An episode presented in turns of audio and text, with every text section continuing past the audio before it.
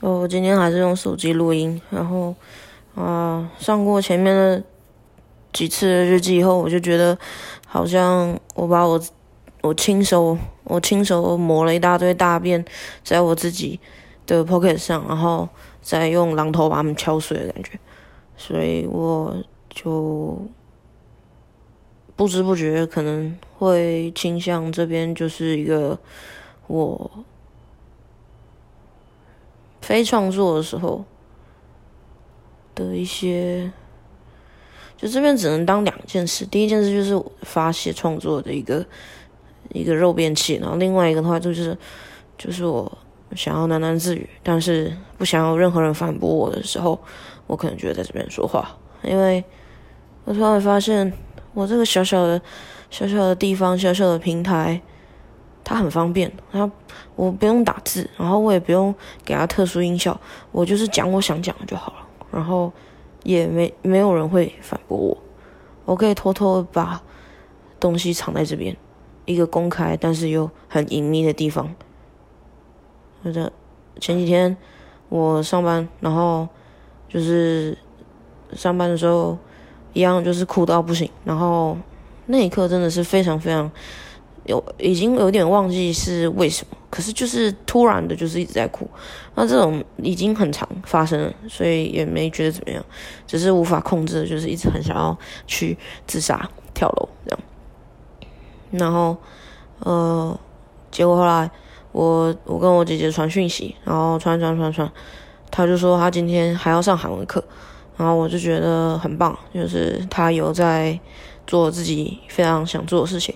但他同时也很焦虑，就会觉得说，我都没有学得很好，花那么多钱，花那么多时间，可我的韩语还是没有达到我心目中的水平。然后他就说，之前真的是花太多时间在一些无关紧要的事情上面。他现在三十几了，他现在知道就是时间很宝贵，这样。然后我反而就跟他讲，我很希望我以前可以过懒散一点，就是如果我对以前的事情没有投注那么多，就是。奇怪的精神，还有预判的话，或许我可能不会现在这么难过。就是那个时候走在路上，人人都夸你好，然后人人都说你很有机会，然后很棒。就是这些东西，可能有些人听听就算了，但是我都是听到心里去的。我会觉得这些都是我的筹码，然后都是大家的期许，都一定会。跟大家讲的一样，但是当你没有做到你预期想要心里做的事情的时候，那些人也你也不可能一个个跟他们追讨，因为他没有包含在你的努力里面，那是没有的。然后你的你的努力要是又弄错方向，就是赔了夫人又折兵又折鸡鸡这样的感觉，就是你会一瞬间。原本的优势，原本的东西，先天的、后天的，统统没了。然后你要再重新起来，非常困难。嗯，就是我觉得年轻人失败，以前我会觉得说年轻人失败没有关系啊，呃，总比你老了以后摔跤好吧。但是没有，我觉得任何一个年纪失败都有它很很独特的困苦。像我现在就会觉得说时间这样漫长。然后又觉得时间又这样快速，我不知道我能够，我能够什么时候再起来，我也不知道我能不能够再起来，因为我已经把结论告诉自己，就是就是没有意义，所以所以这个东西很可怕。结果结果我姐就说什么你还想懒散？你以前你已经够懒散了这样子，然后我就我就我就愣住了。然后我到晚上回到家，躺在床上，在黑暗中听言情小说的时候，我都还在想这件事情。懒散，我懒散，我我哪里懒散？然后我就想一想，哦，是哦，我好像真的有点懒散。可是我想做的事情很多啊，我我我不懒散啊，这样。然后我就重新审视我一整天到底在做什么。其实以前每天晚上睡觉前都会反省，然后就会觉得呃，自己很有纪律，早上起来要折被子什么什么什么的，所以我就不觉得，而且我是目标很明显的人，我是不不觉得懒散，我想做的事情也很多，我花样也很多，我我不懒散，但是我想想我最近这几年，哦，确实好像有点懒散。我上班应该要骑脚踏车，但我都坐自行车，然后然后。我应该要去运动，但是我只报了健身房，然后就没去。以前这种事情，我一定是很痛苦，一定不会让自己这样做，因为我觉得你都花钱了，有这个机会去用这么好的器材，我巴不得天天去，我巴不得睡在健身房。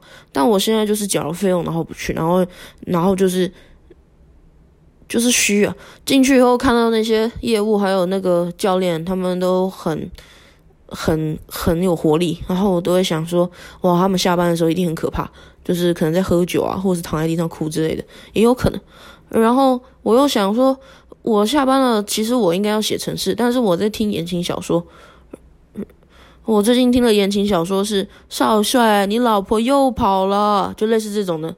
我不是说言情小说很烂了，但是就是它是休闲娱乐的极致啊，对，所以意思就是。就是不用什么脑，然后就是爽片那种感觉。对我都在听言情小说，以前我可能会听其他广播剧，一些末日的故事题材或者科幻，那我现在也没有在听。然后我听言情小说就算了，然后我还在打手游。以前绝对不打手游，觉得下班就打手游的人很可悲，他们都不知道正在自己正在被时代淘汰。我觉得很烂，我以前真的很瞧不起这样的人，但是一眨眼，哎，我在睡觉的时候我在想，干，我真的很懒散哎，就是，就是突然一瞬间你就是变得很懒散了，然后你变成了以前最讨瞧不起的人，我就很很 shock，然后也觉得，哎，我。然后你拿以前的努力说啊，我是努力过了，所以现在休息。就是那你要什么时候站起来呢？你还能站起来吗？你你还可以再去做其他事吗？萌萌站起来，站起来，你你还可以吗？你还可以受到这些感召吗？我我我好像不行诶，就是对我现在正式的要被社会淘汰了，但是我我也毫无感觉，就是觉得我我也毫无希望。以前讲这种事情的时候，我会觉得说。没有我，我很厉害，我我会，我会再做出一番大事业这之类的这种。他现在就是没有这样想法，我现在就是在看着天花板，然后跟自己的手机自言自语，然后我也觉得很安心，因为就是这些记录，如果是记录类的东西，我倒是有很执着的偏见。我觉得记录类的东西在时间久了以后就是很有意义，所以我我还愿意继续去。录这个东西，然后存在这里，就是觉得挺好的，这样。但是，我就没办法反驳我姐。我很懒散，但是哦，我现在知道为什么我会这么想要反驳她，可能是因为我觉得我每天光是出门上班我就累个半死吧。而且我的工作其实很轻松，就是只是照着清单，然后做一些简单的，就是很 SOP 化的事情，就是不难。我。根本没有什么资格喊累，还有冷气可以吹。我每天还会偷公司两包咖啡来喝，就是很轻松的。但是为什么这么累呢？就是理智上知道是怎样怎样，但是就是很不如自己的预期。然后我就想到我以前大学刚毕业的时候，考试失败以后很茫然嘛，就一直想说那。去开一零四，把一零四当自家的浴室、冰箱在逛那种感觉。我看了很多死缺，然后就那时候 U Rate 也在刚起来，我就看了很多工作，一要么不是资历不符，不然就是就是呃，一开始我还不相信资历不符这件事情，我很愿意在某个产业蹲嘛，所以我都投，结果也都没机会，转职很难。然后我就觉得，哦，原来领域跟领域之间这个芥蒂还是存在的。之前有人说什么，呃，其实，在台湾，他们教育倾向分工，这是很好的，就是是希望你可以用某一个科系的视角跟逻辑去诠释一件呃一个职位，你所能看到的东西，大家可以跨领跨领域的组合，没有这是骗人的哈。你是你是文主生就是文主生，你你你填志愿的那个时候真的要好好想想，如果你填了，嗯也没关系啊，不是说马上你就要挂了，是不会，是社会还是会给你一些机会，但是那个机会是很难得的，你要花好几倍的力气挨得住才行。我中间有一度就是好吧，回去做本业好了，然后就发现做本业要穷死，然后我就在想到底是谁设立这个科系的，就是没用啊，这样，然后就觉得好像其实自己都可以看得到，其实自己大概都知道，只是有时候就很奇怪莫名的信心就会觉得说哦，我一定要尝试，一定要尝试，一定要尝试这样子，不知道从哪里学来的，然后。我那时候就想说，好吧，我创业好了。然后那个时候刚好正兴起吃虫，就很多人在讲吃虫的事情。从你看看现在也过了五年了，吃虫这件事情其实有很多产业在做了。那个时候我就想说，好，就是先在家卖一些简单的小虫，然后以后租场地，因为虫很棒，是说，其实如果不考量现在台湾现行的食品法的话。呃，未来的趋势应该就是吃虫啊。如果粮食真的不够的话，但不管怎么说，就算人类没办法真的把虫入口，就尤其是台湾，台湾可能真的没办法接受。可是其实像大陆、呃中国啊，或者是一些东南亚国家的，他们其实有很多时候都是有在吃虫的，就是已经有这个习俗习惯了。然后有一些西方比较先进的国家，也不是先进啊，就是比较呃。福利制度比较健全的国家啊，当然他们福利制健全的过后，背后也是剥削别的国家来的嘛，这也是，啊，反正他们就可能会愿意尝试吃虫，就把虫磨成纯的蛋白质粉，然后和在意大利面里面吃，嗯，虫虫意大利面，但是你看不出来它那是虫。然后我以前也很常看一些 YouTube 里面，有些人可能会去抓一些虫来吃，吃蜘蛛，吃炸蝎子，就像炸。就像炸虾子一样，这样吧唧吧唧的吃，我就觉得说，哎，这在台湾好。我希望最终目标是让人吃虫，但是在初期的话，虫可以拿来做很多饲料，猪啊、牛啊、羊啊、马啊，或者是鱼、鲤鱼，或者是一些爬虫的个人户、散户，他们可能也需要活虫的饲料。我就想说做这块好了，但是最后就是还是去找了新工作，然后一待就。五年就过去了，结果最近我又想说，嗯，现在有一些社会资历了，来创业吧。结果再去虾皮看啊，或是一些私底下有在卖的，还有甚至一些商家，他们做的已经很有规模了，然后很大，做的很大。我就在想说，好吧，那如果是不能放进动物的身体里面，不然我来做成那个那个化妆品类的，好了，像番茄酱里面。嗯，它能那么红，是因为有萃取一些胭脂虫的红色色素是可以使用的。那我想说，或许化妆品像刮牛面膜什么什么，这也是略有耳闻嘛。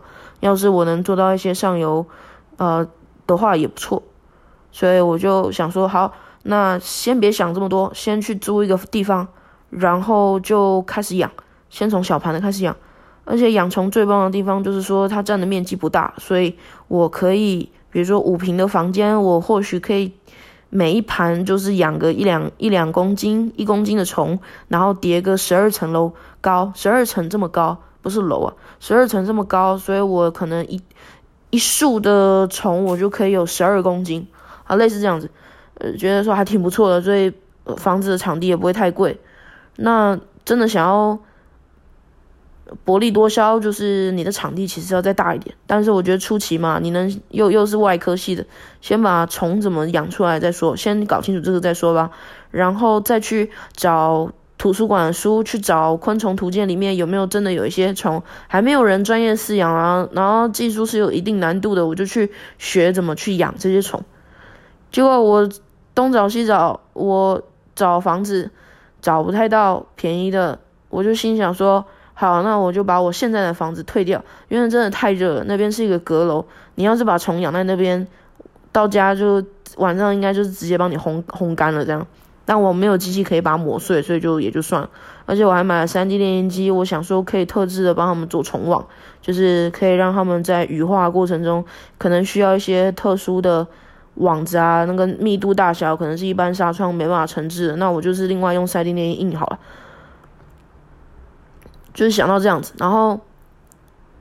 也想说啊，活体的运送的路途怎么做啊？要不要买一辆小货车啊？什么什么投资之类。所以我有拉几个人来听，但是大家听了也是觉得说，嗯，都很不错。但是我们还是先做一些市场调查，然后啊，来看看是否能够把虫养成吧。所以我就说好，所以我就把房子退掉了，因为真的不利于养虫。然后我就另外找商家或者是办公室，然后我就发现办公室好便宜。最后才知道原来是登记用的，就是你登记的话，一个月一千块，它并不是说给你一个位置，然后让你真的能在那边办公。如果真的要办公的话，一个月大概就是五万到六万都有可能。最后我找到西门町的那个狮子林，然后它有那种一到两皮的小店铺，我就觉得很完美，没有窗户，然后那边有中央空调，然后我还可以铺个行军床，就睡在我的钱旁边，也就是那些虫，我觉得很好啊，很 OK 啊。结果后来我跟其他就是一起讨论的人，还有就是我的经纪人讲说，哎，我我可能要那个就是租狮子林，然后他们都都吓到，他说狮子林，西门町的狮子林，我说对啊，很便宜，一个月只要四千八，还有三点五平，就是很够了，我可以先在那边睡在那边，然后反正附近都是捷运站嘛，我要上厕所也可以去那边上，然后洗澡就在办公室解决就可以了。我就觉得这样的想法很棒。我想象是说，这种这种创业是你看得到的，而且是你你在养，你在当农夫啊。最棒就是说，当农夫可以提供最上游的人，最上游最上游的，就登上食物链的最顶端的那种感觉。不是吃别人，是你可以提供所有人吃的。算好，那这样讲话应该是食物链的最底层，也就是草。你当一个草，所有人都可以吃你，然后你也是源源不绝的在生，就不用怕这样子。就是当当商业里面的上游就对了，结果他们就说狮子林，我说对啊，狮子林啊，怎么了吗？然后他就说你有去 Google 过狮子林吗？我就说怎么死过人啊？然后他们就对啊，然后我就啊我乱猜的，结果还真的啊，然后我就去查，结果我就想起来，嘿，我去逛过这个地方哎，然后我又查。Google 狮子林命案，嗯，大概有几千条吧，不止哦，可能有好几好几千条。嗯，有有的时候是讲电梯工直接被夹死啊，或者是在讲说你你以前是司令司令部啊，所以有很多人被刑求，然后有人在那边上吊过或什么的。那我就心里想说，嗯，我没有很怕，然后他就是。很便宜啊，就是房租很便宜，我我可以睡在里面，那边有公厕，对吧？没问题的。呃，结果我又看了一些照片，然后我就看到那个我的我想要租的那个房间呢，墙壁都是那种会有裂缝的那种。然后我又想一想，之前去那边逛的时候，总觉得总觉得蟑螂应该会很多。然后我就在想，还是我不要睡那边，然后我就是我就是继续住。继续住一般的房间，不要租店面了。因为我突然想到说，老鼠啊、蟑螂啊，他们可能会像《非人奇遇》那一集一样来吃我的虫，或者是吃我的脸，然后在我的耳朵里面产卵。哦，所以目前这个创业计划是因为找不到场地，然后还有就是啊，基本上呢，台湾有非常多的。呃，大家厂商啊，就是嗯，这个已经有人在做了，对，所以就放弃了。嗯，我光想到我睡在那边，或者是我的虫一直被吃，我就有一点觉得呃太恶心了。就是你半夜，然后整个大整栋大楼都是暗的，因为晚上十点以后就停止营业嘛，整栋大楼都是暗的。你在走廊里面也不能走来走去，你的铁卷门其实也是拉下来的，然后你就睡在那个墙壁上充满奇怪斑驳的绿那个。黄色汁的痕迹，然后睡在行军床上面，然后密不通风，给自己开一个小电风扇，然后旁边有大概十二公斤的虫在你的篮子里面，沙沙沙沙沙沙沙沙沙沙沙沙沙这样子，然后你可能睡到一半觉得说，哎，怎么有黑影飞过去？然后打开灯一看，是超级大只的十几只的那种母蟑螂，它们出来要吃饭，然后你你刚好提供了十二公斤的幼虫，它们开心死了。然后你想说算了，我是商人，我不怕。然后关灯，他们就会在你的脸上开杂交派对，类似这样，我就觉得。呃，有有的时候钱不是最重要的事情，对吧？平安、快乐、幸福才是最重要的，所以我就我就停止了这个计划，宣告结束。这样，这是我想当虫虫农夫，想要创业的，就是创业嘛。创业论也有讲过啊，我提了很多的东西了，但是就是就是没办法，任何这个，不然我也想去东部租一个大厂房啊，对吧？但是不行啊，我我没有。钱去多雇一个人帮我看虫，我要上班的，然后，呃，就是困难重重这样子，真的你对这我不是我怎么突然变成了一个谐音梗呢？呃，困难重重，呃，困难重重这样子，重重危机，好，类似这样，谢天谢地这里只有我，然后我就还是乖乖去上班啦，然后现在。我想休假就直接请假，我新人期也没过，就是还没过，现在才第一个月，但我想请就请，我就觉得，呃，对啊，没什么那个的。然后我刚刚又去拿药，呃，因为真的有点严重，所以又回诊。然后医我医生刚好前后没病人，所以就跟我聊了一下，他就说你你你你你你，算了，我有点忘记到底讲什么，反正。哦，他就说你你最近还好吗？我说不太好，我发现吃两颗的药量好像不够。他就说啊，没关系，这是需要一点时间的，所以时间，所以他让我回诊频率高一点，然后继续先吃这两颗药，看看后面结果怎么样。我在想，这可能是新的，就是就是这已经是一个一个小小的顶了。如果如果我真的吃这两颗药过这么长时间还是没效的话，他可能就要换另外一种药效比较强的药。或者可能就是换别的牌子药药，我不知道，反正他应该是秉持着不要轻易给病人乱换药的原则啊。我觉得这也好，就是他一定有他的专业判断，但是我也会有点失望，是说啊，就是还要再等啊，这个药效什么时候开始啊？我现在就是已经有之前吃两颗药的状态，说很容易会陷入发呆，然后可是以前的话脑子里的声音会停下来，但现在都没有，他就是还是会出来，然后我也还是会有的时候会失控。像我昨天晚上就很激动，然后很燥，就很想要自残，就跟之前一样，但是又又又又没办法，所以我就发出了很多奇怪的声音，想象我在玩手游里的格斗游戏，像是哇哇哇哇，或是杀杀杀杀杀杀杀杀杀，然后搭配自己的手势，然后还有就是。呃，啊啦啦啦啦啦，哈啦啦啦啦啦啦，然后做事要咬，做事要咬经纪人。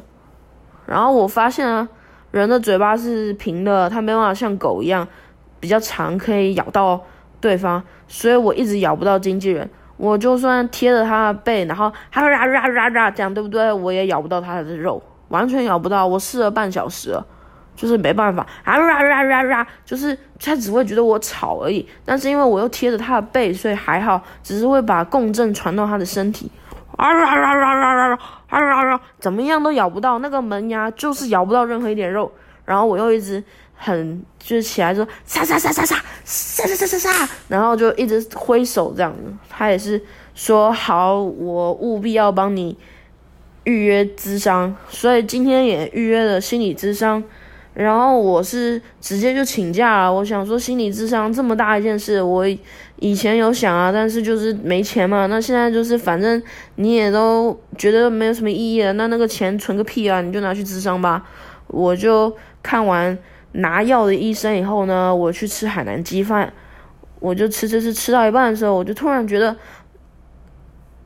搞啥呢？就是心理智商这么说吧。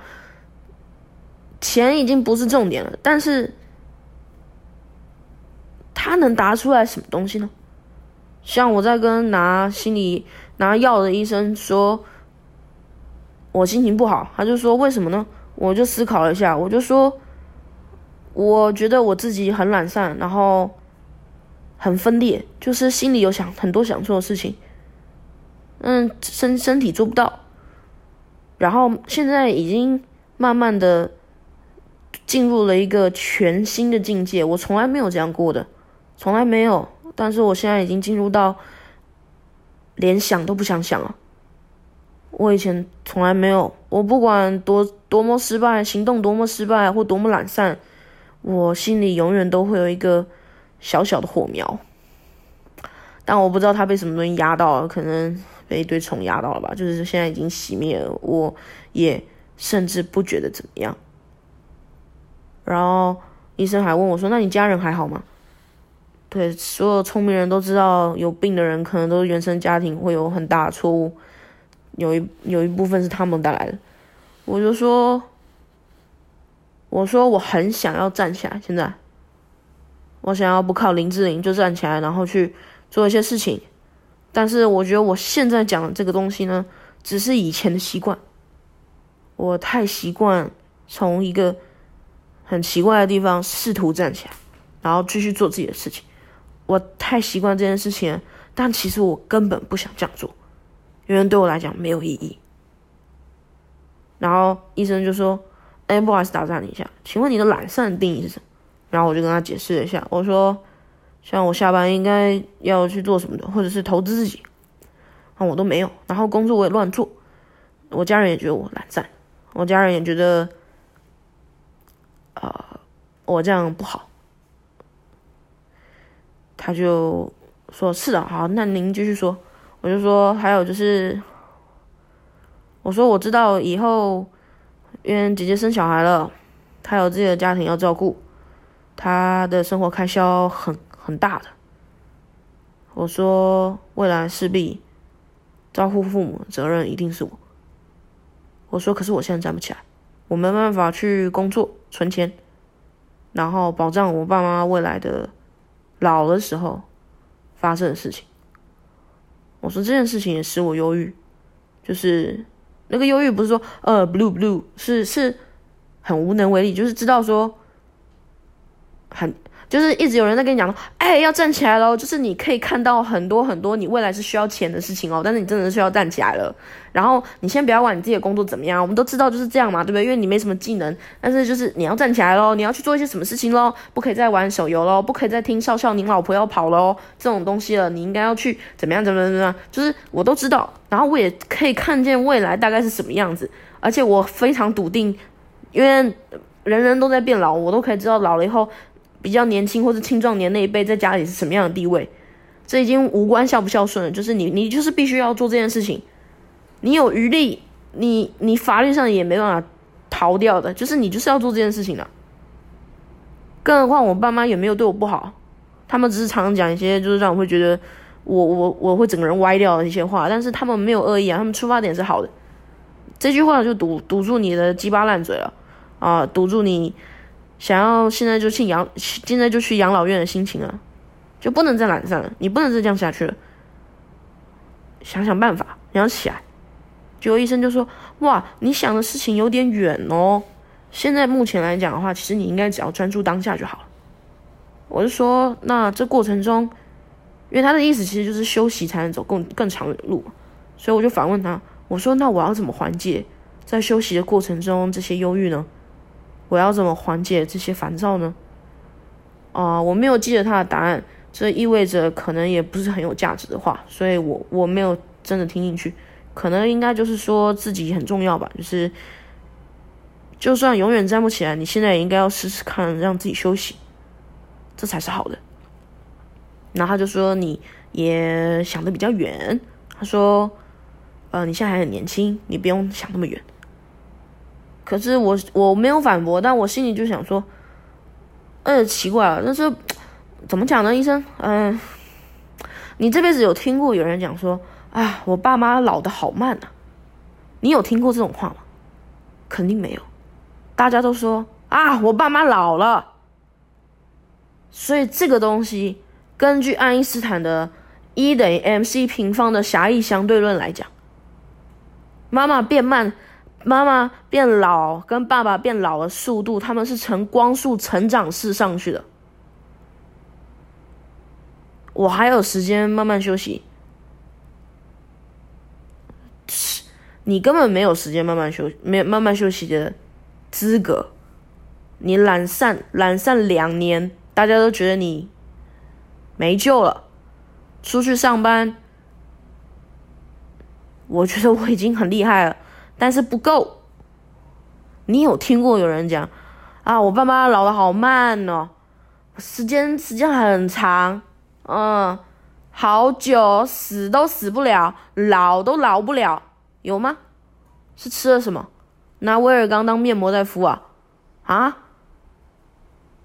怎么可能？怎么可能远？怎么可能久？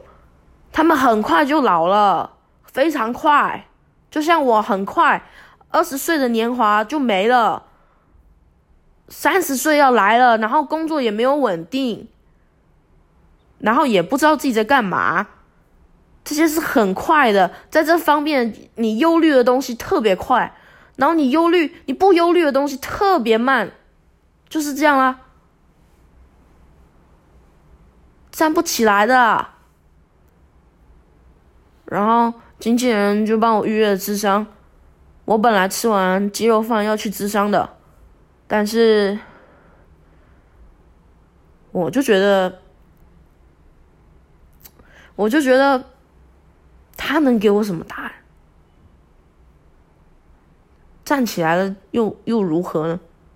我自己是知道答案的，但是经纪人不认同，他觉得天哪，你真的竟然给我翘掉了！对啊，我从来没有这样翘掉过。可是我吃完这鸡肉饭的时候，我就是在想，别跟我瞎说这些东西了。就是不用了，不用再说了。就是谁不懂啊？谁不知道啊？但就是懒呐，就是站不起来啊。我也不知道休息多久，休息过程中的焦虑我要怎么做啊？我要怎么怎么继续往下？我又想要。哈，我想换工作，我想要去换跑道，更让自己的人生镀上一层金，让他们生活好一点。因为如果是为我自己，我觉得没有意义，我只能为他们活了。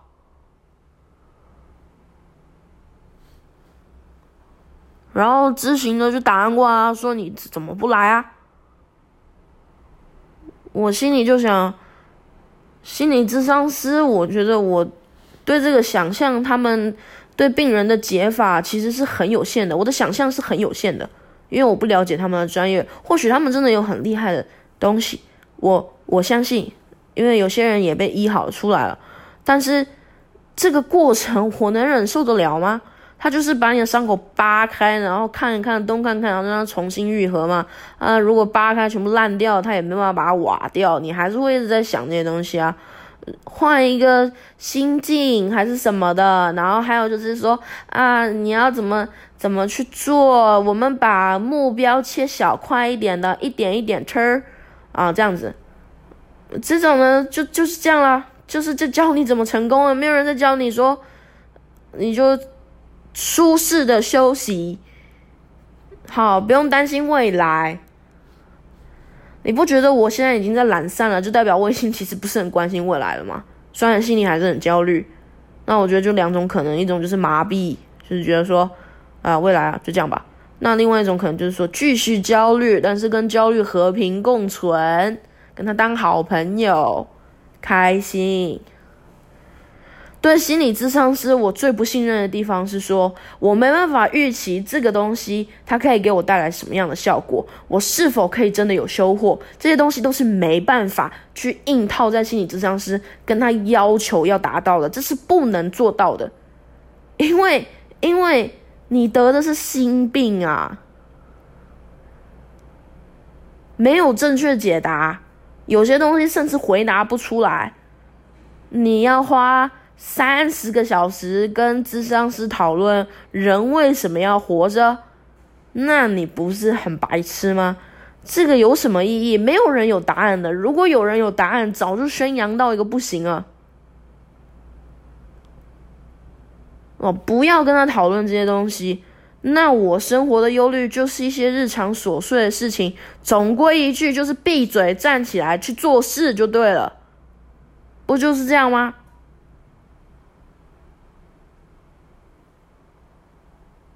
难道一辈子躺着，看你爸妈老，说对不起，我也没办法。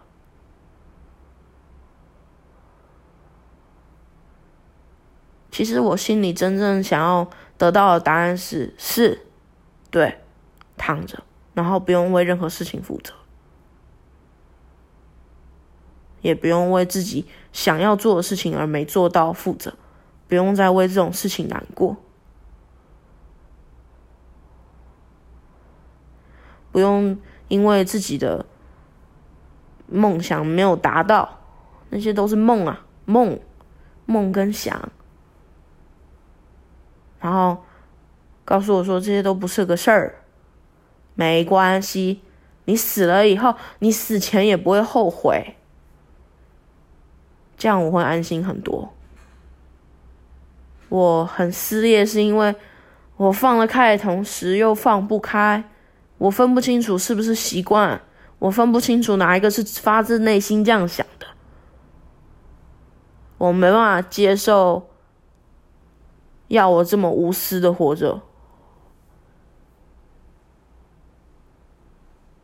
没办法，就是在这个时代都没办法安心的摆烂，任何一个时代都不行吧。然后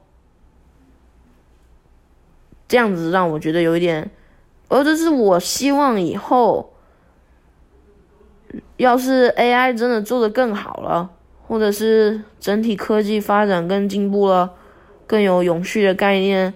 我希望人人都可以不努力就轻松的活着，人活着不用那么努力就好了。不要每一次的选择都跟赌博一样，要去计算你是否能承担，要去计算你的家人是否能够接受。我们可不可以不要这么努力的活着啊？可不可以听言情小说的时候就愉快的听啊？听到作者写了很多不合理的地方，也不要责怪他乱写，因为他也是在快乐的创作。玩手游的时候。发现我他妈角色能穿过树林，代表那些树林根本就是不是一个物件，它就是一个装饰品，它根本没有附附物件的城市码，让它变成一个阻碍物，也可不可以不要去计较这个东西啊？因为它就是在快乐的创作，人人不用太努力的过活，你就是忠心的去做你想做的事情就可以啦。不行，不行，不行。很多人不容许别人犯错，也不容许自己犯错。那那个错的定义到底是什么呢？就是你有没有把事情做好，这样才能彰显你的价值。你有没有扮演好女儿的角色？你有没有扮演好妹妹的角色？你有没有扮演好爸妈的角色？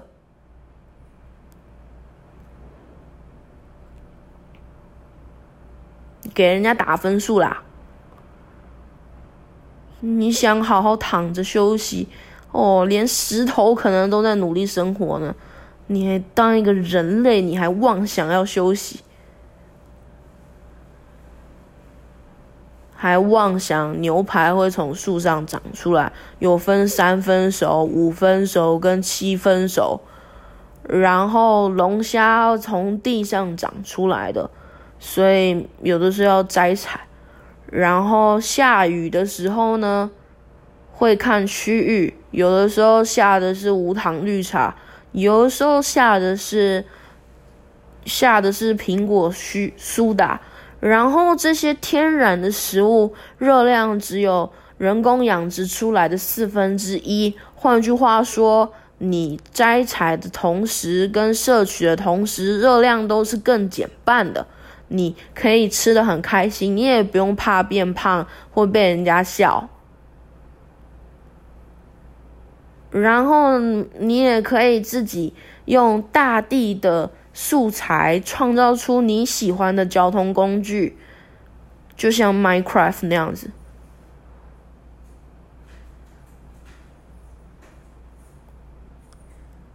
嗯，没有也没关系。他们打来问我说为什么不去啊？我就说我害怕，我很怕。他们就说好的，我知道了，我会告知心理咨商师的。我说谢谢。他们没问我怕什么，很好，不要问，因为太多事情了。就是我怕的事情太多了，我觉得也没人能理解，连我自己都不能理解自己了。哦，另外另外一个，我就说。天呐，你还在这里这样子啊？你够了没呀？然后我就会跟他说：“闭嘴！全世界都不体谅你，你怎么不体谅一下你自己呢？”他说：“我也想啊，可是不行啊！你也知道啦，他们是会老啊，他们对不对？你你也知道不能死啊，对不对？”死了，你不用处理，没错了。但是他们怎么办呢？说干我屁事啊！他就说少来，你才不是这样想呢。好吧，好吧，你再发呆一下。但是等一下还有三百多条的测试项目要测，发呆完继续测呗，过一天算一天呗。我就没有回答，我说，我心里想说，好啊，过一天算一天，对，这没关系啊，就是，就是，就像我觉得自己很胖，然后姐姐那边的亲戚有人瘦下来了，很轻，好像很快速的就瘦下来了。他就一直买减肥的书给我，嗯，我翻了一下，想说，我，大学就试过了，然后我就拿去塔车拿去卖了，存在塔车账户里面，听说会有三趴的回馈，我就存在里面。嗯，他们好像一直蛮期盼我用同样的方法神奇的瘦下来，我早试过那个方法也没成功。然后看我好像没运动也没瘦的样子，所以可能特别觉得我懒散。对啊，这这是没错的，这个是没有误判，我只是心里不服气而已。嗯，呃，我心里的角色每一个看到的都翻了个白眼，然后哎，虽然常常内在有很多人意见不合，但是呢，大家对于这件事情都是很一致的，就会觉得说啊。别闹了，拿去卖吧！你家里的饮食计划的书已经多到可以砸死你妈了，别再那个拿去塔城卖呀！卖了之后，说不定还可以买其他东西，拿去卖了呗。我说好，我就拿去卖了，赶紧脱手，留给下一个焦急的胖子。留留给下一个焦急的人，寻求解放的人，这样全世界的经济才会流动。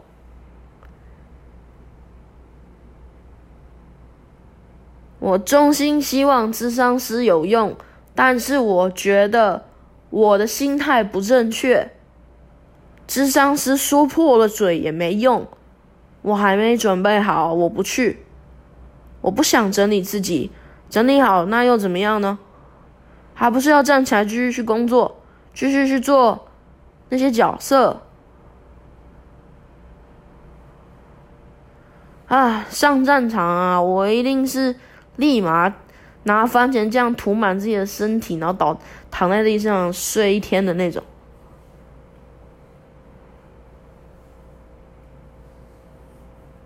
如果你也需要番茄酱，你就用呗。在我的想象世界里面，大家都不用太努力的生活，东西当然也不会从天上掉下来。我是希望 NASA 那些很聪明的人可以赶快想一想，怎么样让人类脱离这些奇怪的经济循环，然后可以让我们去思索更高维度的事情，或者是更懂得生活，或者是可以倾向更多的创造力，还有有欣赏的人。有欣赏的人事物，不要一出生一一有意识就忙就赶忙想要回妈妈子宫里，三八烂交。我在学失明，我期许的只有这样子，所以沉溺以前的事情。以前的事情已经发生过了，我知道事情的走向是什么，我可以篡改记忆，但未来真的让我手足无措。看到别人越卖力的生活，我越觉得心慌；看到别人懒散的活着，我也觉得很痛苦。啊，所以只能在这样的地方说说啦。少管我，结果发现没人管我，那也是挺好的，对吧？谢谢发明这个平台的人，你帮助了一些像我这样的人，谢谢。